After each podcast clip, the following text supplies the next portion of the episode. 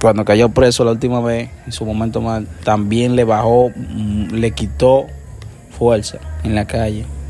Él seguía sonando, pero cuando salió, salió un poquito de continuado, nadie lo estaba copiando. O sea, las canciones solas que sacó no estaban conectando, tuvo que hacer mucho ritmo con un artista nuevo.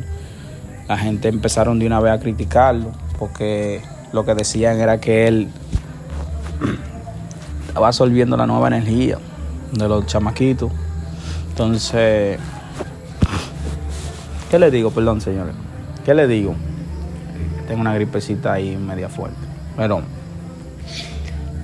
eh, Rochi realmente, wow, me da puro porque que en verdad es un gran artista, tiene demasiado éxito. Entonces, no, no quisiera como que fuera un artista que estuviera pasando lo que está pasando actualmente, porque una representación del género urbano como tal, ¿saben?